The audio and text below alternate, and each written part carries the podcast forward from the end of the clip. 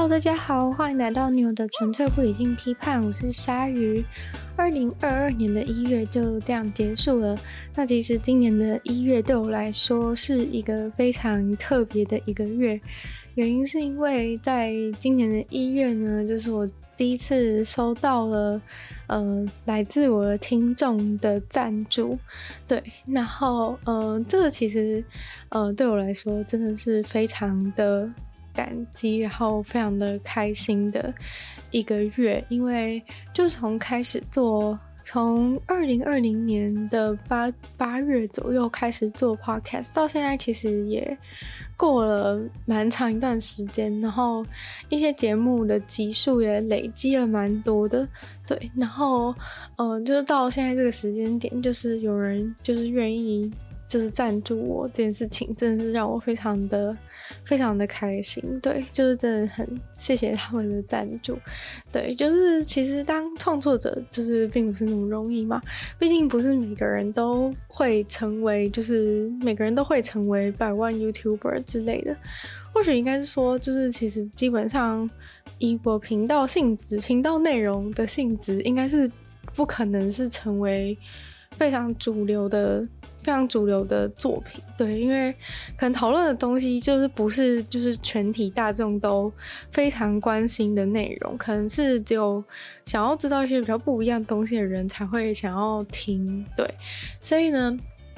嗯，就是我一直都知道自己做的东西并不是会就是大红大紫的的内容，但是因为我真的就是想要。忠于自己真的有兴趣的东西，而不是就是做那些就是可能会比较有流量，然后哗众取宠的内容。所以，就是我也知道自己这个节目这些节目的界限大概在哪里。但是，就是当就是呃有人愿意赞助我的话呢，就是我们这个节目的进行其实就呃越来越有可能性了。对，因为呃如果。就是做 podcast 的一些东西没有办法，就是长期以来都只是，只是就是我爱投资，然后没有办法有什么有一点点回报的话，其实老实说也真的有一点困难。做下去。对，可能就跟就跟古时候的那些就是很穷的一些艺术家一样吧，就是这种就是这种感觉。对，那。所以我就在想说，就我就想到，就是大家赞助我这件事情，就让我想到说，那赞助这件事情到底是到底是怎么来的？然后就让我突然很有兴趣，很想知道说关于赞助的事情。因为其实在，在嗯，我忘记什么时候，反正我记得我曾经看过一篇，就看过一个人讲的，但是我真的忘记那个来源是哪里，所以就是抱歉，就是也有可能其实是错，但是我一直有这个印象这样子。反正就有一个人，就是好像是他自己出过书的一个。人，然后他就说，就是可能他做了很多有的没的事啊，或者说像是出书之类，就他后来就是发现是发现到，他其实只要在网络上就是找到有一百个愿意赞助他的一般人的话，他其实就已经有办法维持生计了，这样子的概念。对，然后呃，其实我看完那一段之后，我就觉得说，这对我来说好像是一个比较。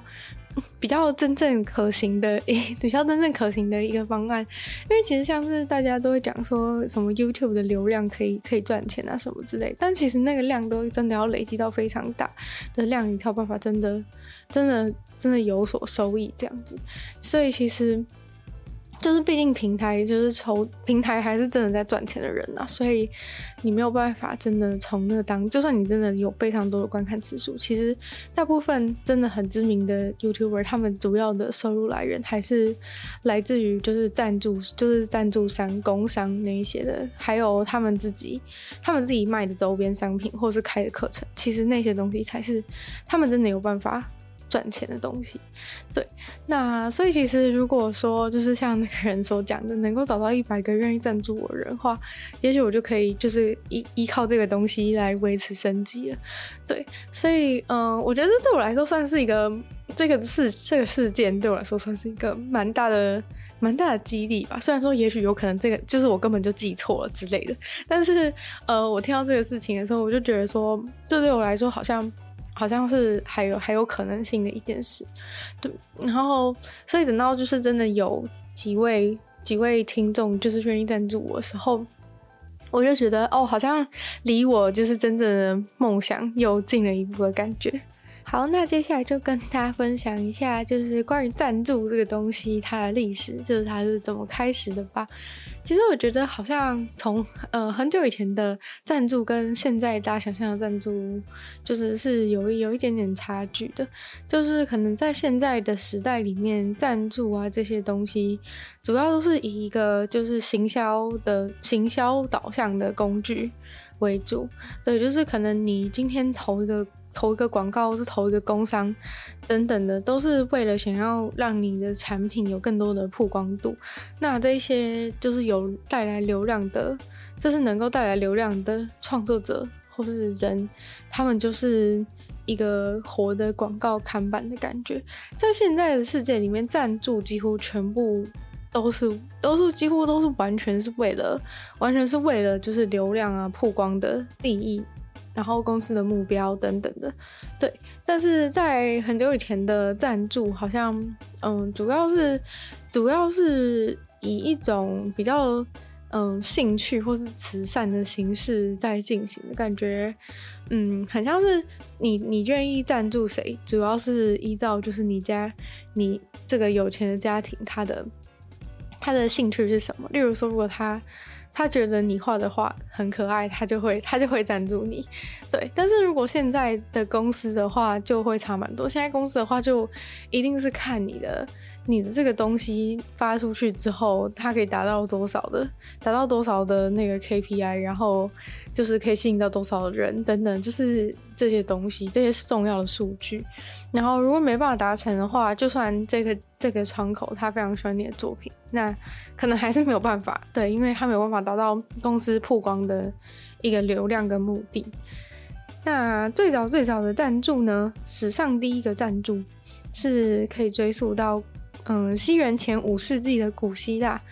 对，然后嗯，在古希腊的时候，古希腊其实真的是一个蛮特别的年代，就是有很多 很多很多哲学家，然后又是然后又是民主的，又是雅典又是民主的起源，然后赞助呢也是从古希腊开始的。那一开始的时候的古希腊，他们赞助的形式。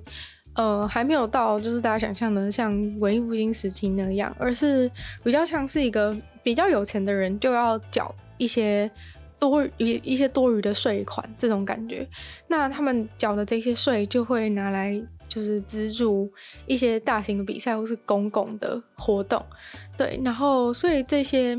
这些税收就是有钱人都要缴这些税收，然后这些税收的话就可以让嗯、一些。一些城邦，就是就是古希腊的这些城邦，他们能够有钱去，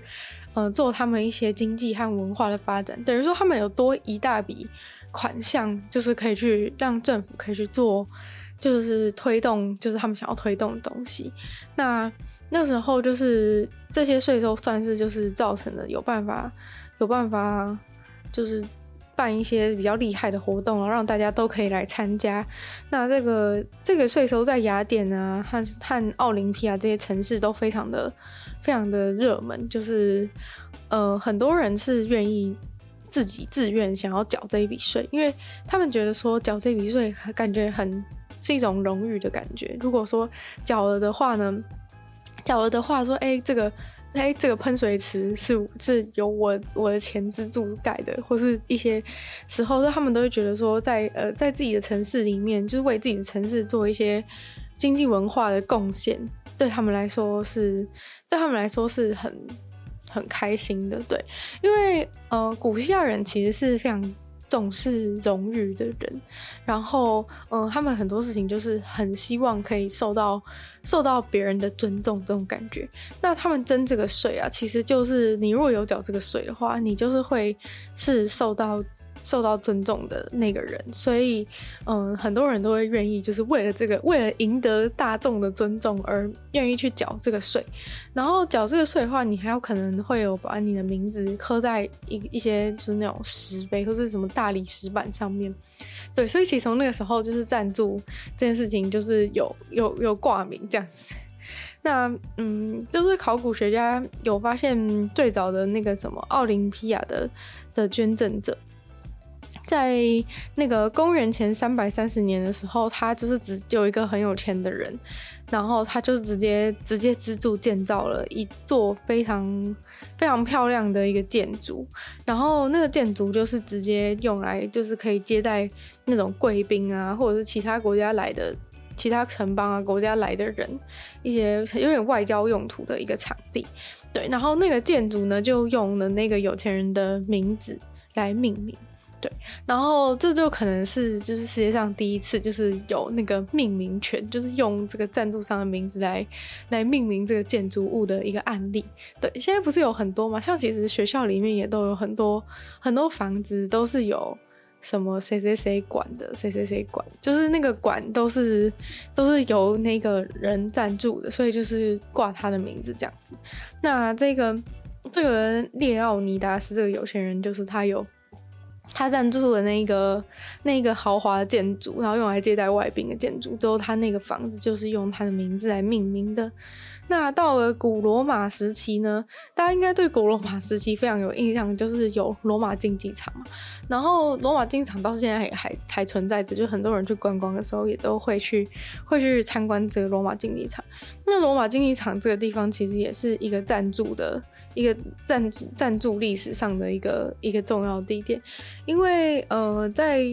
那个罗马竞技场就是当时是。非常流行这个竞技的活动哦，就是要有那个就有那个斗士，就是会在里面就是打来打去嘛。那其实这个战斗呢，很快就是在在当时就是蔚为流行，就是从第一次办之后就非常的流行，就大家非常有兴趣，会想要来看这个来看这个活动，就觉得很有趣之类的。就一般平民会很常来，也会很想要来看。那。其实这些这些罗马竞技场的战斗都是由一些有钱人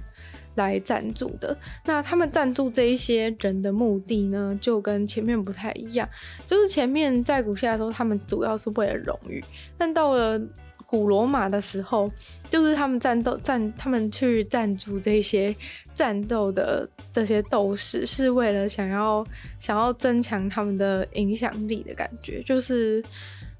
嗯，就是比较像是一个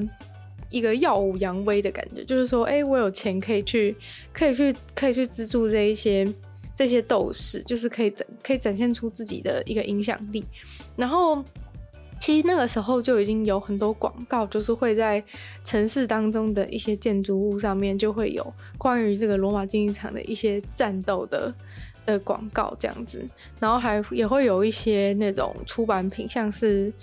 那种活动的小册子啊之类的，这些就是上面都会写上这个赞助者的名字，对，然后也会在路上就是卖门票啊什么的，所以上面还蛮多这个赞助者可以露出的机会，对，然后所以其实还蛮多人就是愿意去做这样的赞助，然后当时罗马竞技场的那个斗士也越来越多，所以就是这个其实是非常的。非常非常的就是热络的一个活动，就是大家一直愿意去投资，然后那个竞技的活动也办得越来越大。对，那这其实就是很明显的表现出就是赞助商的赞助商的一个实力吧，因为赞助商就是有有这样的有这样的有这样的财力，然后去投，然后越来越多人都愿意这样做的时候，这个活动就能够真的。办起来，然后变得非常的盛大，都是有可能的。那，嗯，那个尤利乌斯凯撒，他甚至就是为了这个，为了这个角斗士的事情，他还创建了，他也创建了就是自己的那个角斗士的训练学校。然后，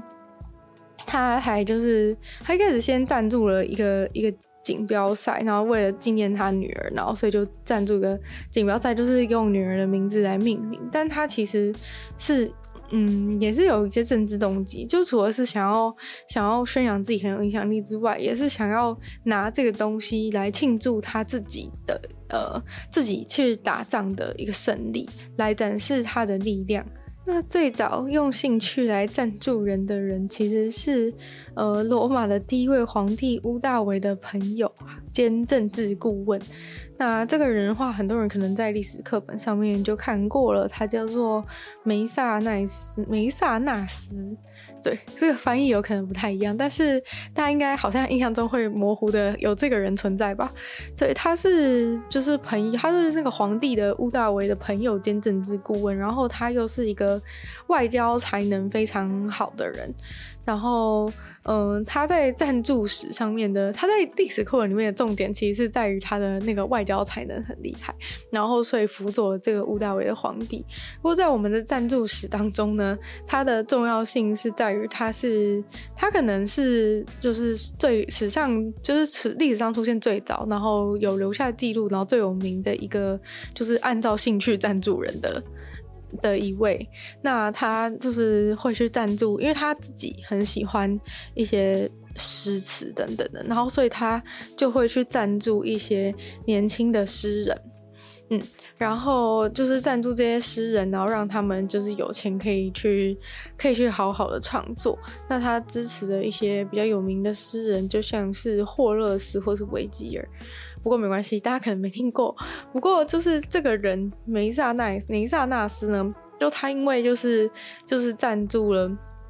赞助了这些创作者或是艺术家这一类的人，所以呢，他的名字就是后来就是变成他的名字就后来变成就是法文中的一个法文中的一个字的。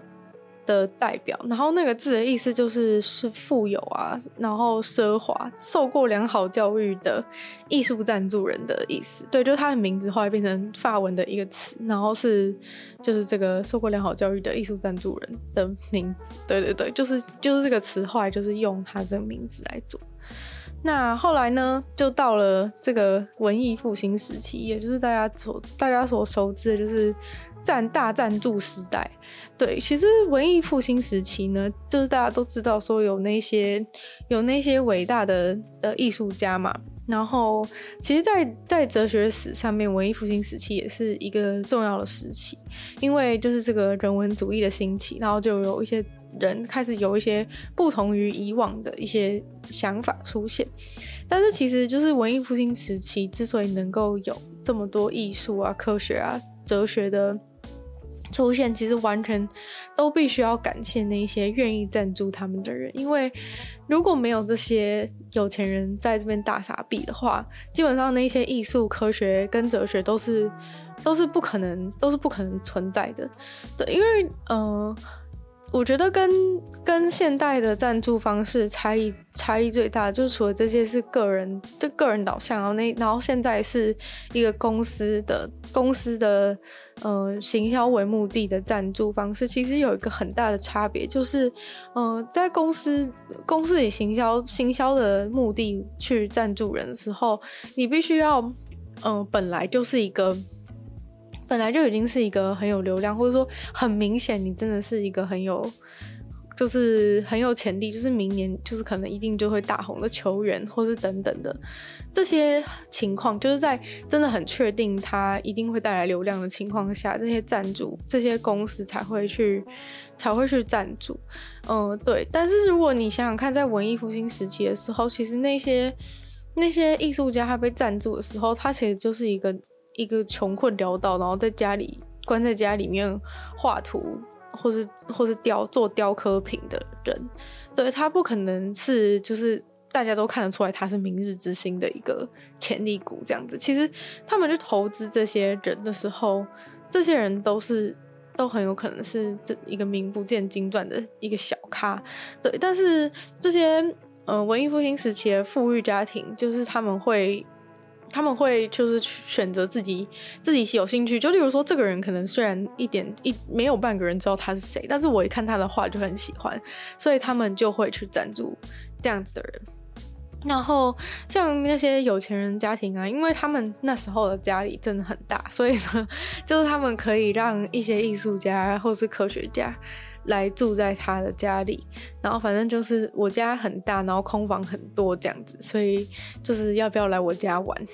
然后就让他们住在自己的住在自己的家里，然后晚餐的时候呢，也都会跟他们一起吃饭，对，就是真的是像像像家人一样，当然不是真的那种那种家人呢，只是说他们就是会一起会一起吃饭啊，然后聊天等等的。那其实对于这些富裕家庭会得到什么好？好处。就除了这些艺术家或是科学家，他们如果以后真的真的发达了，那当然对这个富裕富裕家庭，当然对这些有钱人家庭是是最好的回报。但是其实就算没有，在他们的这个在他们住在他家的过程中，其实他们有一个功能是可以，就是可以嗯，可以给他们分享一些。艺术的艺术的艺术气质的概念，或者是分享一些知识等等的，然后可以让有钱人家庭变得更有更有气质。就很像现在，就是假如说你妈想要让你有气质一点的话，她就会让你去学钢琴。然后等到你长大之后，哎、你就是会弹个钢琴，人家就觉得哇，你好有气质哦。其实就是这样子的感觉。但是就是那个时候的概念，就是他直接请一个，他直接请这些。这些艺术家或是科学家在他家里面，那他就是可以在，他就平常就是可以教，就是比如说你的你想学画画好了，你就叫他，你他都住在你家了，都让你都让他住在你家了，他就他就会他就当然愿意教你画画，或者是跟你讲一些艺术的艺术的一些观念等等的，然后培养你的培养你的艺术鉴赏能力。就算我们可能没有。不是每个人都有就是潜力可以画画，但是你可以培养一些艺术鉴赏观念的等等的，就可以让这些有钱人家的成员都可以都可以更有就是更有内涵的感觉。然后家里如果小孩的话，可能就也会让他们就是学习学习这些东西。那他从小就可以在这个呃艺术与知识的熏陶之下长大。那长大之后就肯定会是一个。肯定会是一个有气质的人，对，所以就是这个事情其实是对他们来说很很重要的一环，就是他互互利的方式其实是这样子，就是等于是他帮他培养气质，或是给他一些知识等等，然后他赞助他的，他来赞助他的生活。毕竟你你基本上你住在这些有钱人家里的话，你就是包吃包住啊，就是不太不会需要不会需要再去烦恼很多有的没的事情。对，然后，嗯，那个时候虽然说是以意大利为就是最最有名著名的一个中心，但是其实在整个欧洲都是都是非常盛行这样子的这种文艺复兴时期都是非常盛行这种赞助的模式，然后尤其是在就是大家最熟悉的就是那个佛罗伦斯，就是有非常多的。文化啊、文学啊、建筑的遗产，就是我们今天能够看到这些东西，其实都是必须要感谢这些这些有钱人愿意去，有钱的家庭愿意去赞助这些人。那在这个部，在这个，在这个你这个是这个时代里面最有名的，当然就是那个梅第奇家族嘛。这个这个人也是，这个家族也是历史课本上面一定会出现的，一定会出现的一个家族，因为他们是历史上最。最伟大、最著名的赞助人之一，然后可能也是撒最多钱的人。对，那有可能其实半个文艺复兴都是他们家的人撑起的，就是他们家的人大傻逼所撑起的。对，还有他们家的人的眼光，就是他们他们选择的人，最后都变成了，最后都变成了，就是非常伟大的、伟大的人这样子。对，所以梅第奇家族就是大家应该在历史课本上面都。都有都有看过了。那他们家的话，其实是在做在开银行的，然后就是非常非常的有钱，然后也是想要，他们也是有想要利用，就是这些赞助来来，就是增强他们的他们的影响力，然后让大家都知道说，哎，我们这个家族是是非常有非常高尚、非常有气质这样子的一个状态。在这个梅第奇家族当中呢，有一位罗伦佐先生，他算是，嗯、在这在他们的家族当中，又是一位对赞助史上面最。最有帮助的一位先生，那他是一位政治家，那他就是也延续了他们家族的传统，就是百纳非常多的艺术家，像是什么波提切利啊，或是其他一些哲学家或者艺术家，都在他的保护之下。然后像是米开朗基罗华也在梅第奇家里面，梅第奇家族的家里面生活了五年左右。然后他们每天晚上都一起在那个餐桌上面大谈人、人文主义等等的，一起吃饭。所以等于他们其实每天晚上吃饭都像是一个。一个那种。一个那种文化盛宴的感觉，然后如果有一些那种呃，有一些贵客来的时候呢，就是这个罗伦佐先生他还会他还会去办一些那种大型的大型的庆祝活动啊，或者体育赛事等等的，然后就等于说也算是嗯、也可以造福一些一些一般平民吧，就一般平民生活也不会很无聊，就是可以来参加这些有钱人办的这种这种活动。那罗伦佐先生他其实蛮会布局的，就是他还会将一些将一些就是自己的门徒，然后派往其他的地方，然后让他可以扩扩张或者是分分布他，就分布他自己的一个那个影响力这样子。那美第奇家族呢？他们到底投了多少钱在这些文化的事业上面？根据就是罗伦佐他自己他自己的他自己的计算，因为他们好像投钱也没有真的都在没，就是投资这些人也没有在就是记记账记得那么细这样子，所以他也只能大概估算，就是说美第奇家族在一四三四年到一四七一年间，大约是花了嗯。六十六万三千块，当时的币就是在投资这些人。那这个价钱呢，换算成今天的美金是四点六亿美金。对，就是他们自己一个家族，然后就投了四点六亿，相当于现在四点六亿美金的钱到给这些给这些艺术家，还有还有哲学家、科学家等等的，让这些人就是可以无忧无虑的。做他们自己，就是做他们自己擅长的事情，对。然后像这种赞助的活动啊，其实真的是，嗯、呃，让他们这些让让他们这些赞助人可以可以获得一个这种慷慨啊、有爱心的主人的形象，就是他们又。资助他们，然后又让他们住自己家等等的，就是都让一般平民老百姓都会觉得说，哦，觉得这个家族的名声非常的好，觉得对他们有非常好的印象。然后，嗯，虽然说其实他们家虽然是一个那个经营银行的嘛，然后在银行的，就是管理银行啊，还有在就比如说像罗伦佐他是政治家嘛，或者说在这个政治能力上面。其实都有一些人对他们的这个，其实实际的那个经商的能力或是管理的状况，其实有一些有一些批评啊，就是不是说不是说很很确定说他们做他们在那些方面都是做得非常的厉害，但是因为他们就是非常的热爱赞助，然后所以。在就是，所以就算他们的本业其实经营的没有到那么好，但是却因为这些大非常大型的赞助活动，所以让他们在那个富裕的家庭的激烈战争当中，还是可以取得。一个非常强大的地位，对，就是他自己本业虽然做好像做的好像没有多好，虽然说可能他家本来就很有钱等等的，但是就是在这种情况下，如果你家没有经营很好的话，其实，在这种有钱人家庭的的的这这个互斗之中，就是感觉你会你会屈居弱势。但是因为他们大量赞助这些东西，然后哦形象很好啊，然后他赞助的人最后都变成一些有名的人等等的，所以。就是这个这个部分，就是帮他们把他拉回为分数的感觉，所以结果其实其他富裕家庭到今天其实也没什么，也大家可能也讲不出他们其他的当时其他富裕家庭的名字是什么，但是所有人呢都一定会记得美第奇家族的名字。对，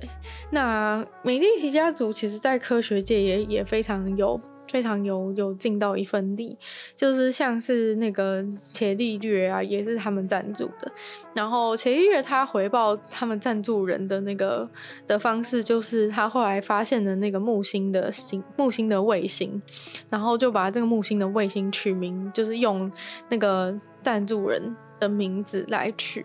对，所以就是有这个木星的，就是他发现这个木星，就用他赞助人的名字来取，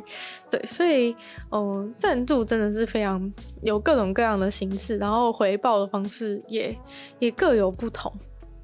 然后造成的效益其实也都也也也都有各式各样的。那这个赞助呢，这讲到现在其实就是有两千五百年历史的一个工具，而且就是还是一直的随着。随着时间，就是赞助的形式一直不停的在在变化。那讲到就是现代比较近代的这种赞助方式的话，还有就像是代言这样子的概念。代言的概念大概是从十七世纪的时候开始的，就是有有用。公众人物的名气来宣传一个品牌，或者是产品，或是做广告之类的，这些做法就是大概从十七世纪的时候开始。然后最早的话，大概可能会说是一七六零年的时候，有一个陶瓷的陶器和瓷器的制造商，然后他得到了就是英国女王的支持，就是他这个他这个代言一次找的也是蛮大的，就是得到了英国女王的支持，然后。就是他们创造一个，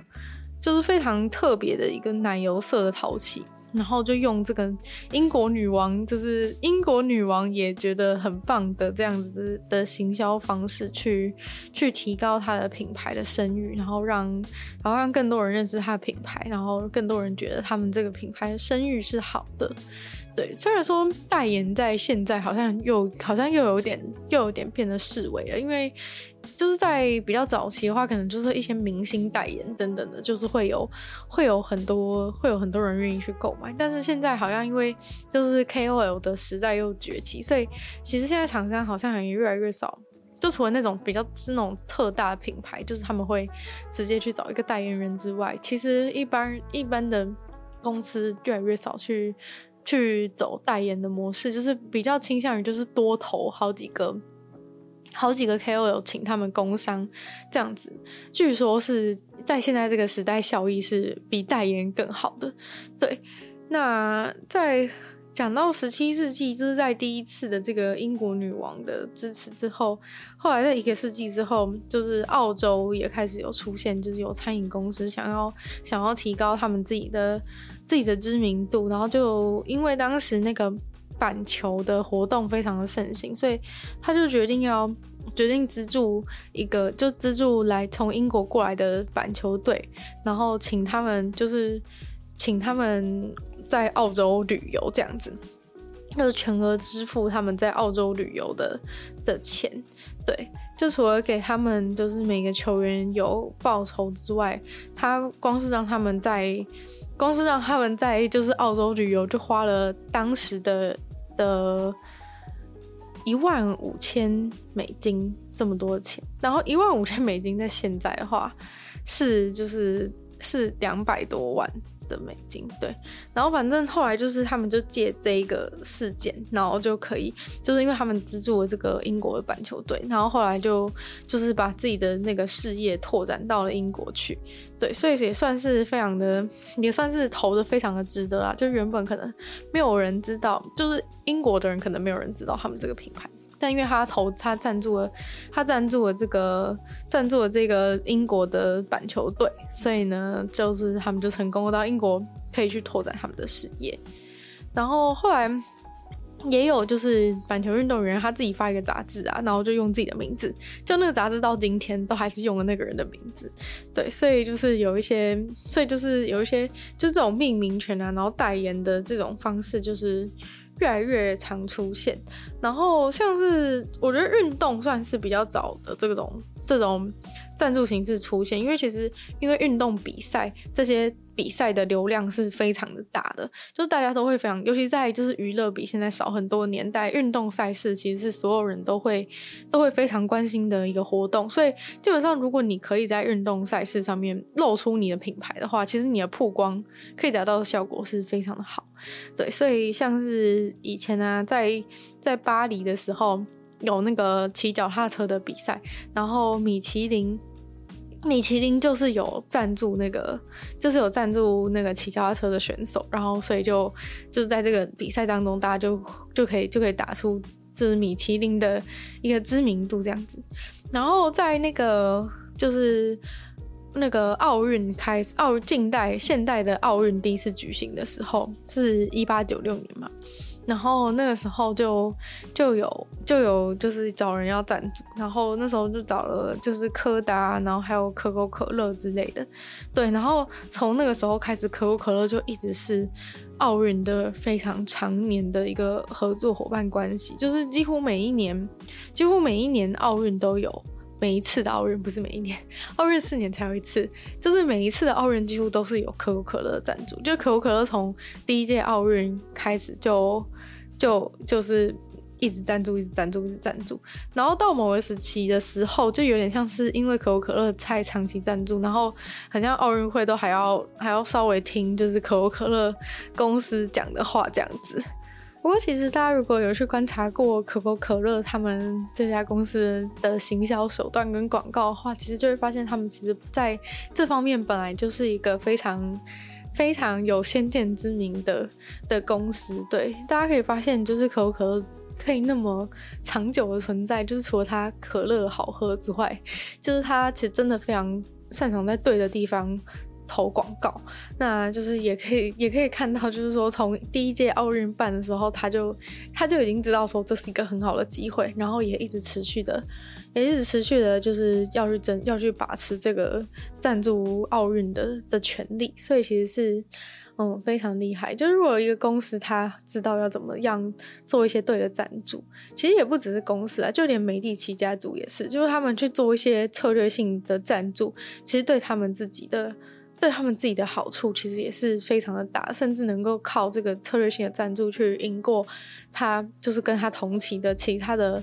有钱人家庭，对，那等于说这其实就是一个双赢的局面吧，就是那些创作人也能够得到，也能够得到就是生活的保障，然后像是奥运的话，奥运也能也因为这样子能够办得下去，对，所以就是赞就是赞助这个东西，就是听起来就是一个很很简单的金钱的互利关系，但是其实却在历史上能创造了非常多就是。重要的重要的机会，对，因为我觉得真的是用机会来形容，因为如果没有赞助的话，很多东西都是很多东西的那个成功的机会就真的变真的变少很多。那也就是如此啊，就是。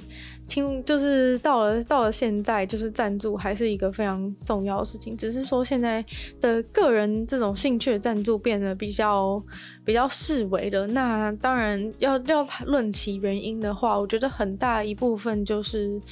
嗯，因为贵族阶级的消失也是很大的一个重点吧。因为比如说像大家看我之前介绍奥数那个那个影片的时候，就是奥数里面也是也是有人也是有这种赞助的活活动来进行啊，例如赞助那些发明家等等的。那里面的杰西其实也是那个贵族，就是也是贵族，就是凯特琳他他们家的赞助嘛。所以就是其实贵族算是。赞助一个非常重要的一个环节，因为就是贵族他们就是因为他们是与生俱来的有那么多的钱和地位，所以他们更容易愿意去愿意去去花钱在赞助这一些有前途的人身上。而且老实说，贵族其实跟现在的有钱人有一个很决定性的差异，就是贵族他们的这种声望啊、跟地位、跟气质。对他们来说是非常重要，但是在现代的社会当中，其实这些都没有那么重要，因为现在的社会比较倾向于就是一个比较倾向于就是一个就是完全的钱的导向，就是利益导向的一个社会，所以其实现在的有钱人也未必会去在乎说自己的，或是在乎说自己的那个自己的自己的气质如何或什么的。其实，在这个 现在的世界的话，基本上你只要有钱就就。就是一个最了不起的事，很多东西都可以用买的买来，所以很多人也不会真的那么在乎说要多有气质之类，当然还是会有啊。例如说，也是因为有就是这样，才会有奇美博物馆啊这种东西的存在，就也是。也是还是有这样子的人存在，但是我认为比起以前数量是少非常的多，对，所以我后来就觉得，其实贵族这件事情，对贵族的事情，对于赞助的理赞助的赞助的发展，其实是有很大的影响，对。然后等到现在这样子比较，就是大家都比较就阶级是消失的一个时代，其实反而是赞会愿意就是以自己的个人兴趣。或去创去赞助创作人的人是是越来越少的。对，那所以就是也是因为这样子，就是其实创其实愿意赞助的有钱人变少这件事情，其实也是让创作人就是变得更越来越难以生存的感觉。不过现在也越来越多一般的人就是愿意就是小额的去赞助创作者，像是现在有在收听的你们当中也有一些就是愿意赞助我的人，就是像这样子的状况。对，那当然对于这方面，当然我都是就是以一个非常感谢的心态在面对，但是我也其实也在很认真思考说，诶，要要怎么样才可以就是能够回馈给这些愿意赞助我人更多，就是让他们觉得说，嗯、他们赞助我就是。嗯、好像只是跟就是其他的人好像不用赞助，但是也是可以得到得到类似的内容。我觉得这点是让我觉得非常非常困难的一点，就是虽然说我没有办法，我没有办法，嗯、就是我没有办法说我做内容然后只给赞助我的人看，因为如果前期就这样的话，其实是会几乎没有人可以看到我看到我的内容。那但是嗯。又想要让这些愿意赞助我的人可以有他们觉得说赞助我是可以可以有更多的收获的感觉，对，所以嗯，我现在就在想说，除了就是有一些就是比如说我在 Patreon 上面给大家的，就是写给大家承诺大家的一些比较基本的福利之外，就是要怎么样可以更有就是更有内容一点，就是让这些赞助人。可以得到更多，比如说内容上的、内容上的丰富度之类的，对。然后，所以现在就在想说，就是可能，嗯、在经营在社群、在私密社群的经营方面，可能还还想要再多下一点功夫。就例如说，可以让可以让这个社群里面大家都就是。可以讨论，有一个环境可以讨论一些我们都有兴趣的事情，或者是说，可能我可以帮大家就是补充一些，就是让大家也借机学一些英文，然后就是给大家补充一些，就是我在我查资料的时候有发现的一些英文单字等等的，然后或者是现在已经有正在进行式的，应该算是关于动动画。就是方面的讨论，对，就是可以大家互相推荐一些，互相推荐一些一些好看的东西，然后我觉得这样算是就是增加一些互动互动感，然后大家也可以互相从对方，就是也不一定是只有从我身上，就是可能从对方身上也都可以，也都可以得到一些一些推荐啊、消息啊，或是知识等等，因为毕竟就是可能我们会。就是可能你跟其他人会一起都愿意赞助我，可能我你们也算是有一些某种程度的一些共通性存在，所以想说，也许创造这样子的一个一个私密的社群，也许对就是赞助我的人来说，就是不知道会不会呃有一些帮助或者是之类的，对，因为其实我有观察到其他的，我观察到其他的一些一些 KOL，就是他们的他们的那种。就是 DC 群啊之类的，就是可能里面的人就是都变得很像很像朋友，然后或者是说大家私底下私底下就是可能那个 KOL 他本人就是个不在的时候，其实他们也都是很很很热络在讨论，就变成是这就是感觉好像这个地方变成是一个他们的一个小天地的感觉。对，尤尤其可能就是大家出社会之后也比较困难，就是在跟以前的。就是以前的朋友见面啊，或是那么多时间可以联络之类的。然后如果有这样子的小天地，让大家就是某种程度上，就是可能就是都愿意支持我人，也算是某种某种程度上的志同道合吧。就希望大家就是也可以在这边就是找到一个归属感的感觉。我我觉得我自己的期望大概是这样啦。对，那就是其他，就是其他，就是那那个上面写的一些，就是该给该给福利还是会给，像是像是一些一些直播的活动啊等等的。对，然后之后也会在想说，要不要安排一些可以一起玩游戏，或是看我的游戏、看我打游戏之类的活动。对，就是希望就是赞助者，就是赞助我人，就是不要觉得说。就是赞助，只是赞就只是单纯赞助而已。就是我也希望就是有更多就是可以跟大家互动或是回馈的回馈的一种方式。这样，那今天的女友的纯粹不理性批判就到这边结束了。然后接下来就进入到我们的唱名环节。感谢水染秋生、黑牡丹、Jason、Alex D、KUN、毛毛，还有 ZZZ，还有 Chawan Chen。